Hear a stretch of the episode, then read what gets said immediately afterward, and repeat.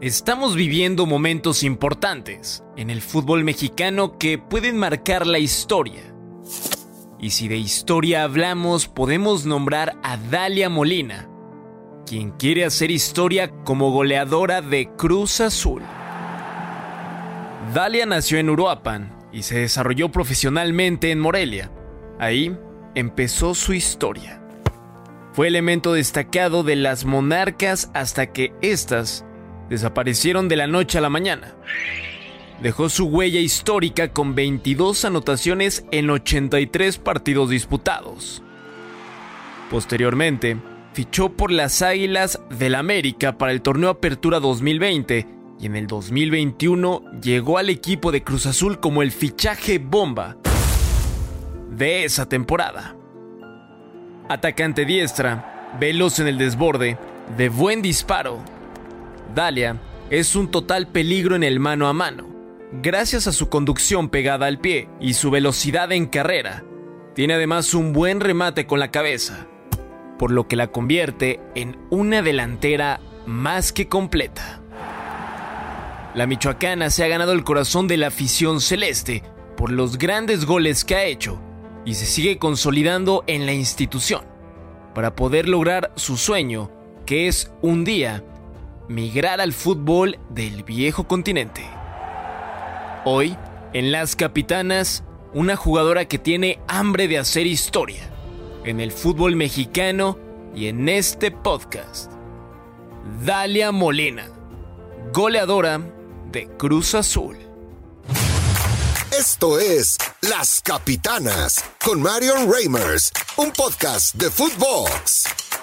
¿Cómo están? Qué placer darles la bienvenida a las capitanas. Es un gusto saludarles en este espacio en el que desfilan las personajes, los personajes, les personajes más importantes del fútbol nacional e internacional. Y el día de hoy tenemos una invitada de lujo, una joven futbolista, pero con un eh, enorme futuro y además una larga trayectoria. Les digo que, que para mí como tía es pues, una cosa particular, ¿no? Decir, oye, pues ya tiene una larga trayectoria y tiene 23 años de edad le digo lo que yo estaba haciendo a los 23, híjole, malo. Apenas, apenas estaba arrancando a conducir diario Fox Sports en Fox Sports, imagínese. Bueno, ahí tenemos nuestro camino andado también. Dalia Molina, jugadora de Cruz Azul, fichaje importante, por supuesto, también una jugadora que ha llamado poderosamente la atención de los medios de comunicación y que sin duda lo hará también en el terreno de juego, a quien saludo con gusto. Dalia, ¿cómo estás? Hola Marión, muy muy bien y muy contenta de estar aquí y de poder platicar un rato con ustedes. Oye, a ver, platícame cómo te recibe Cruz Azul, cómo te sientes. ¿Qué, ¿Qué, ha sucedido? La verdad es que Cruz Azul me recibió este, mejor de lo que yo esperaba, me recibió con los brazos abiertos, con toda la confianza plena y puesta en mí y pues por me recibió como lo que es un club grande y la verdad es que cada día me siento más feliz, más contenta aquí en el club. Oye, a ver, platícame una cosita. ¿Qué te esperabas de Cruz Azul y qué no te esperabas? O sea, ¿qué llegaste y te sorprendió y qué otras cosas decías? No, pues, o sea, ¿qué te confirmó y qué te sorprendió? Sí, claro, digo, cuando yo de haber pasado por Monarcas, por ejemplo, que este, viene siendo un, equipo que era muy poco protagonista y que eh, no tenía la seriedad que debería tener el, primer equipo femenil, llego aquí a Cruz Azul y me sorprende justamente eso, que están 100% comprometidos con el equipo femenil, que el equipo femenil tiene lo mismo que tiene el varonil, lo que viene siendo su cuerpo técnico, este eh, utilería, nutrición, eh, todo eso ya enfocado solamente al, equipo femenil, todo eso a mí me sorprende, la verdad, que tuvieran ya, ya justamente un espacio solamente para el equipo femenil y que fuera con la misma importancia que el primer equipo varonil, eso a mí me, me sorprendió muchísimo y, y me agradó bastante del club porque te hace ver que realmente les interesa, que realmente les importa el equipo y que no solamente lo hacen por cumplir por algo. Es que qué importante eso, ¿no? Dalia, digo, ojalá fuera esa la, regla y no la excepción, ¿no? Sí, exacto. Sí, justamente a mí este, sí me sorprendió muchísimo eso, en que aquí en la, en la institución lo tienen visto, es el primer equipo femenil y es el primer equipo femenil y no nos toman como fuerzas básicas como lo hacen en algunos otros equipos. Bueno, pues es que, o sea, al final eh, es la máxima categoría, es la máxima competencia. Eh, después de tu, de tu larga trayectoria, por ejemplo, eh, eres michoacana, además, qué bonito Michoacán, por cierto, un saludo hasta allá, pero arrancaste con, con Morelia, ahora de fondo, porque yo soy una tía, sonaría mudanzas, ¿no? Este, de Lupita D'Alessio, eh, y decía, hoy voy a cambiar. No sé qué tanto haya cambiado. Tú platícame, a ver, en, este largo andar, y ahora entendiendo esto, ¿sí son más los equipos que se lo toman eh, eh, con seriedad o estamos más o menos en el mismo lugar, Dalia? No, para mí, este sí ya hay más equipos que empiezan a tomarle la seriedad que, es y ya empiezan a querer también el protagonismo dentro de la liga. Creo que se ha visto el crecimiento de, muchos equipos a, lo largo de, la liga. Y sí he notado que ya hay más equipos que se empiezan a, meter un poco más. Digo, yo sí, de, venir de un equipo eh, Monarcas que realmente no éramos más que otra categoría que incluso nos tocaba entrenar cuando la escuelita terminara, o sea, no había un horario fijo para nosotras, sino cuando ya todo el mundo desocupara canchas, entonces sí ya podíamos entrenar a llegar, por ejemplo, aquí a Cruz Azul que tenemos nuestro horario y que tenemos este el acceso a todas las instalaciones sin importar pues quién esté o quién no esté, es nuestro horario y, y lo tenemos ya fijo. Ya ahí tú te das cuenta que es un cambio grande. Es que te voy a decir, y esto es una cosa mía, ¿eh? Dale a esto lo, lo estoy diciendo yo, lo dice la tía Reimers las mujeres tenemos que dejar de agradecer el mínimo y aspirar al máximo, ¿no? Y muchas veces, pues estas condiciones de las que tú me hablas, pues son las que que tener un equipo de primera división, sea como sea, ¿no? Y entonces pasa que pues la, vara es, es, es muy baja. Hemos hablado mucho de cómo puede incidir esto en, en, las futbolistas en términos de su rendimiento deportivo, del aprovechamiento de los espacios, de la presencia física, de toda esta clase de cuestiones.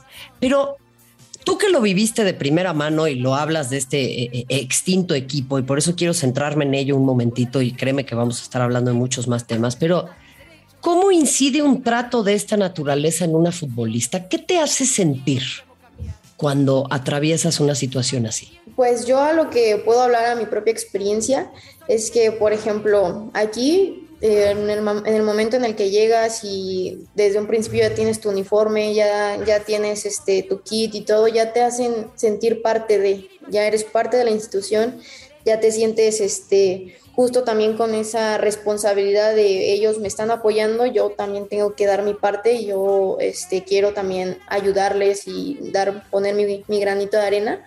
Y en cambio, cuando no, no es así, por ejemplo, que Monarcas eh, nos tocaba al principio de cada este torneo, me acuerdo, entrenar cada quien con su ropa como pudiera, porque no había uniformes, este, y tener que esperar pues aproximadamente un mes a que pudieran llegar y de que llegaban este, puros shorts y playeras y que cuando hacía frío no te podías poner una chamarra que no fuera del club, pero en el club no te daban chamarras, dices, la verdad es que te hacen hasta dudar, ¿no? Te hacen hasta dudar de, pues sí, importo, no importo, si valgo, no valgo, si les interesa, no les interesa. Y pues eso quieras o no también mentalmente, pues o ayuda o perjudica a las jugadoras. Es que qué importante lo que dices, porque te lo comparto yo que vengo del futuro y me ha sucedido también.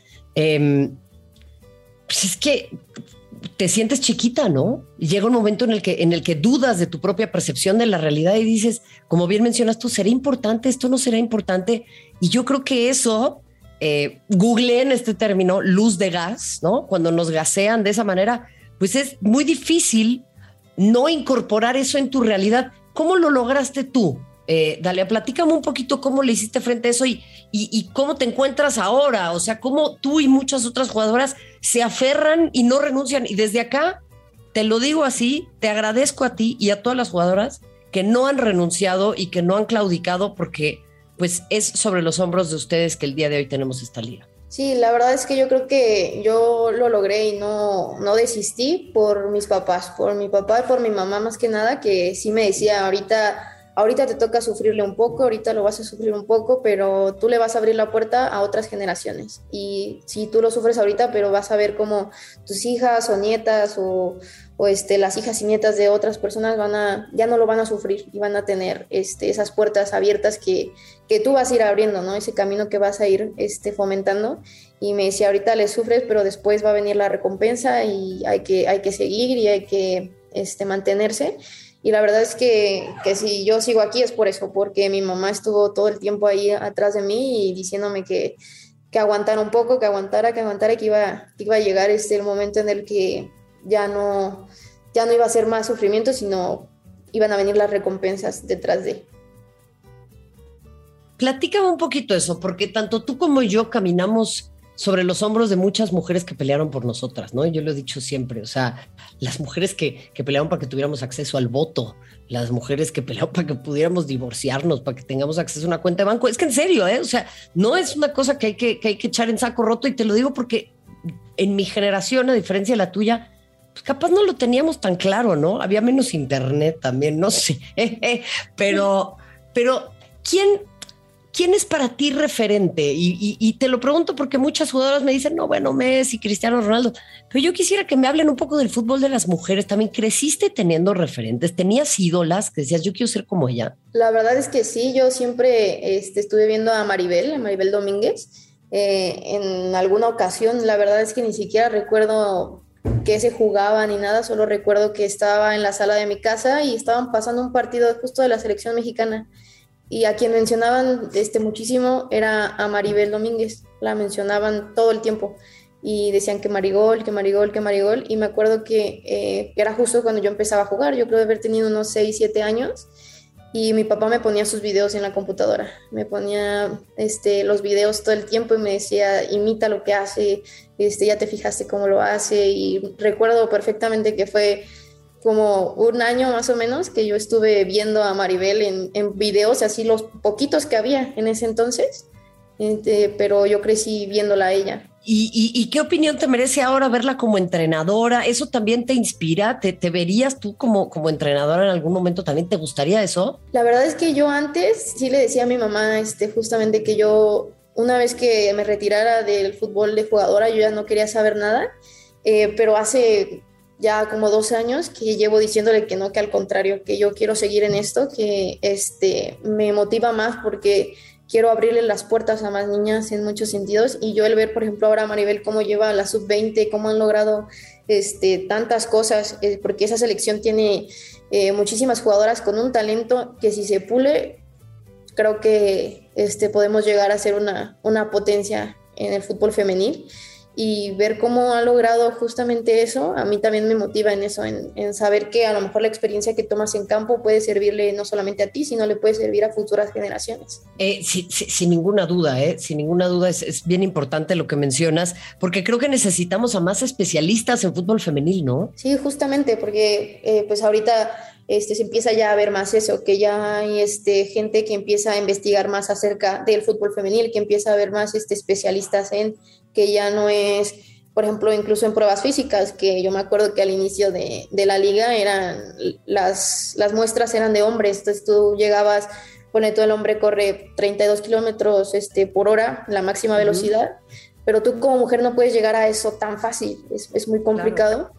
Y incluso te metían en la cabeza de que es que no lo haces bien porque no llegas a, este, a esta cifra. En cambio ahora ya hay cifras en las que dices, este, eh, ya estas son especialmente para las mujeres y ya puedes tener algo más real acerca de tu rendimiento. Es que eso, eso es clave, ¿eh, Dalia, y me encanta que lo diga una jugadora, porque de repente, eh, pues desde acá yo me siento, lo soy, lo soy también, pero me siento un poquito como la, la loca que le grita la nada, ¿no? Porque hablamos, claro, de la incidencia de los ciclos menstruales en la planeación, en las cargas, en toda esta clase de trabajo. Ahora alrededor de Wimbledon, del torneo de tenis, se está hablando mucho del código de vestimenta, de cómo puede llegar a afectar hasta mentalmente a una jugadora tener que estarse preocupando por eh, si se mancha, si no se mancha, muchos temas de educación menstrual que son tabú. Eh, tú eres eh, más joven, ¿cómo lo vives? ¿cómo, ¿Cómo se vive este tema? Y lo digo con plena apertura en un deporte que ha sido pues históricamente muy conservador, muy reaccionario, muy reacio al cambio como el fútbol, un deporte considerado hipermasculino. ¿Hay una diferencia en, términos de estos conocimientos? ¿Ya están empezando, por ejemplo, ustedes a trabajar o tú a título personal con el tema de tus fases menstruales y demás? Te lo pregunto si es un tema que te hace sentir cómoda. Si no me dices, tía Reimers, ya siéntese y suélteme del brazo. No, de hecho, yo puedo ahorita este, decirte y, y estoy muy feliz de eso, que aquí en el club sí se maneja eso. Justamente en el área médica, eh, todo el tiempo tenemos que reportar justamente cuándo empieza nuestro ciclo menstrual, cuándo termina, para que ellos puedan justamente eh, tener esos ajustes en los trabajos que nos ponen a cada una, porque todo esto es individualizado, porque no es lo mismo el ciclo que tengo yo al ciclo que tiene mi compañera.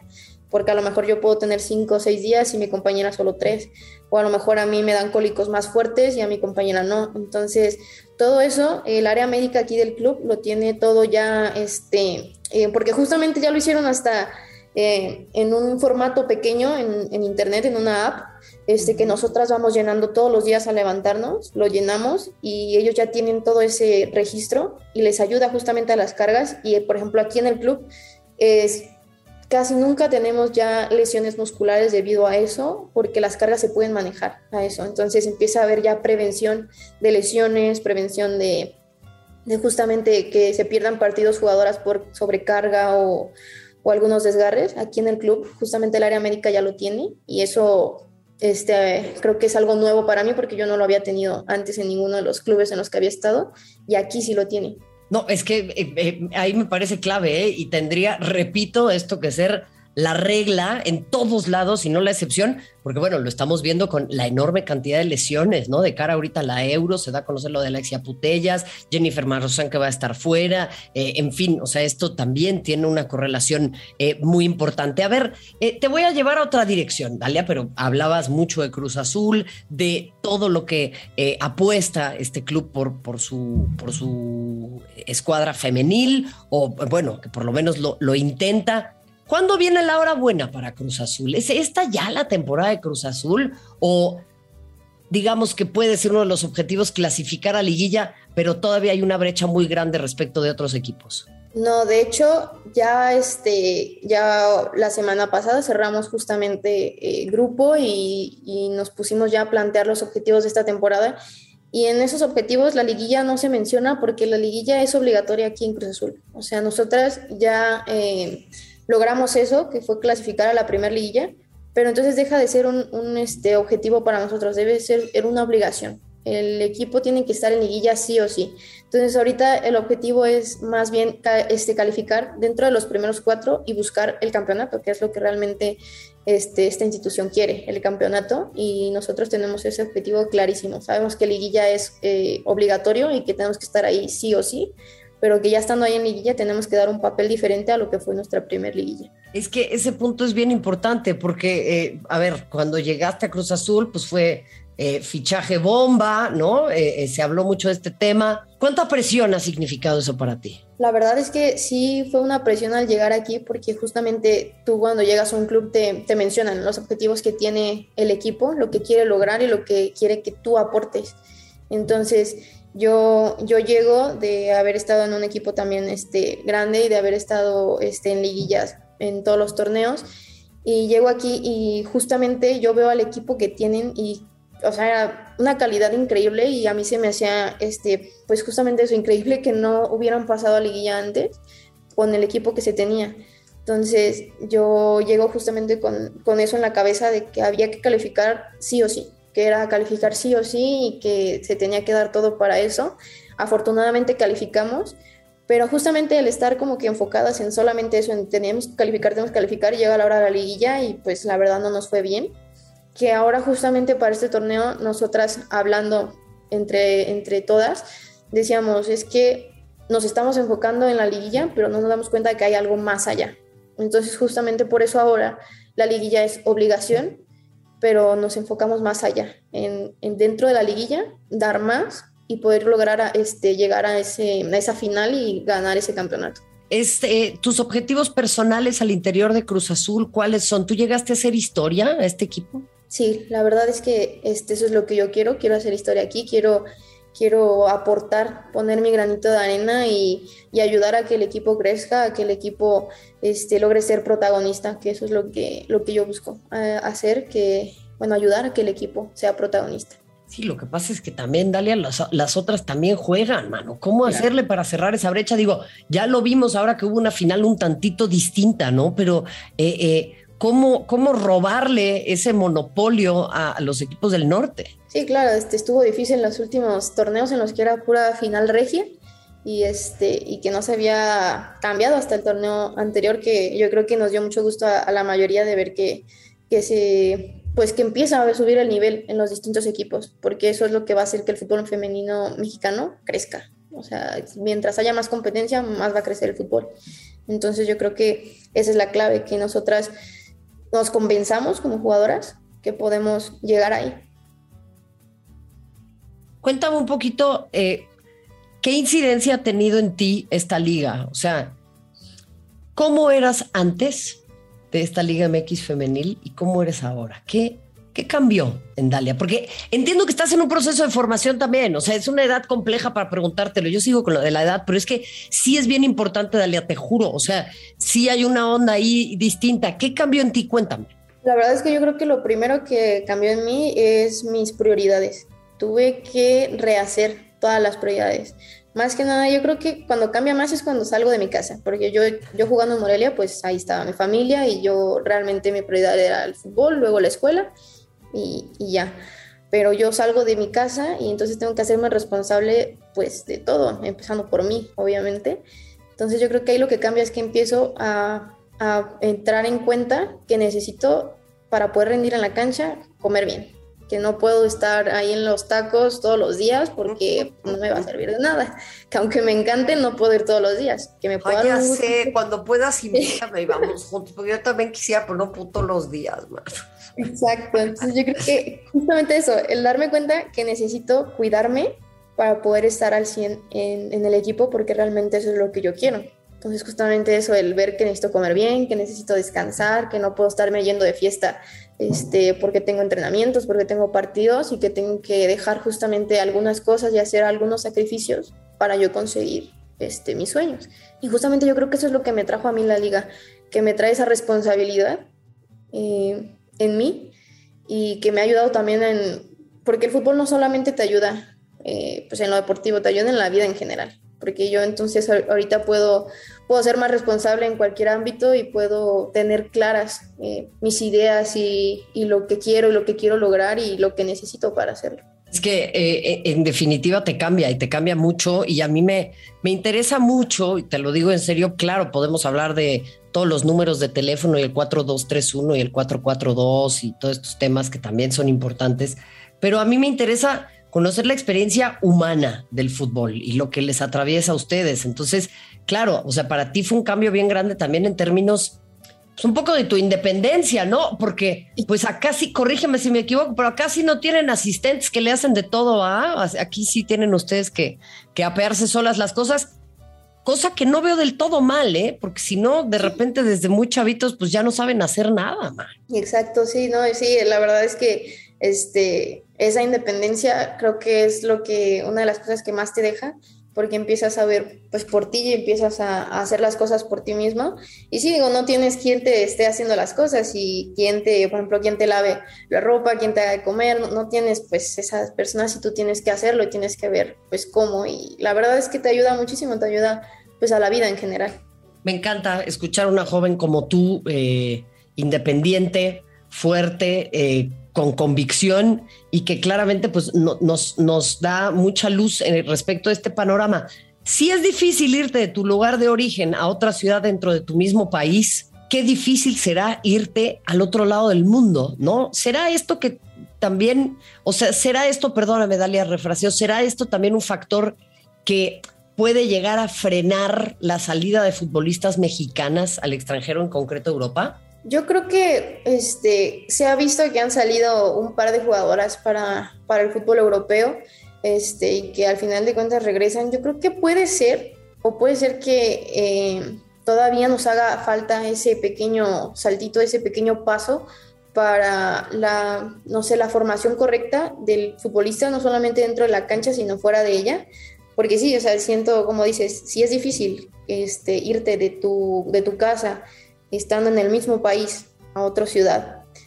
Irte literal al otro lado del mundo, en donde a lo mejor este, los horarios ni siquiera son los mismos que aquí, creo que sí es, este, debe ser algo complicado y que a lo mejor se tendría que preparar también al futbolista para eso. O sea, no solamente dentro de la cancha, sino también a lo mejor fuera de, para que pueda soportar a lo mejor esa, esa presión, porque yo justamente leía hace poquito que hubo un jugador que decía que entró en depresión de estar solo en otro país.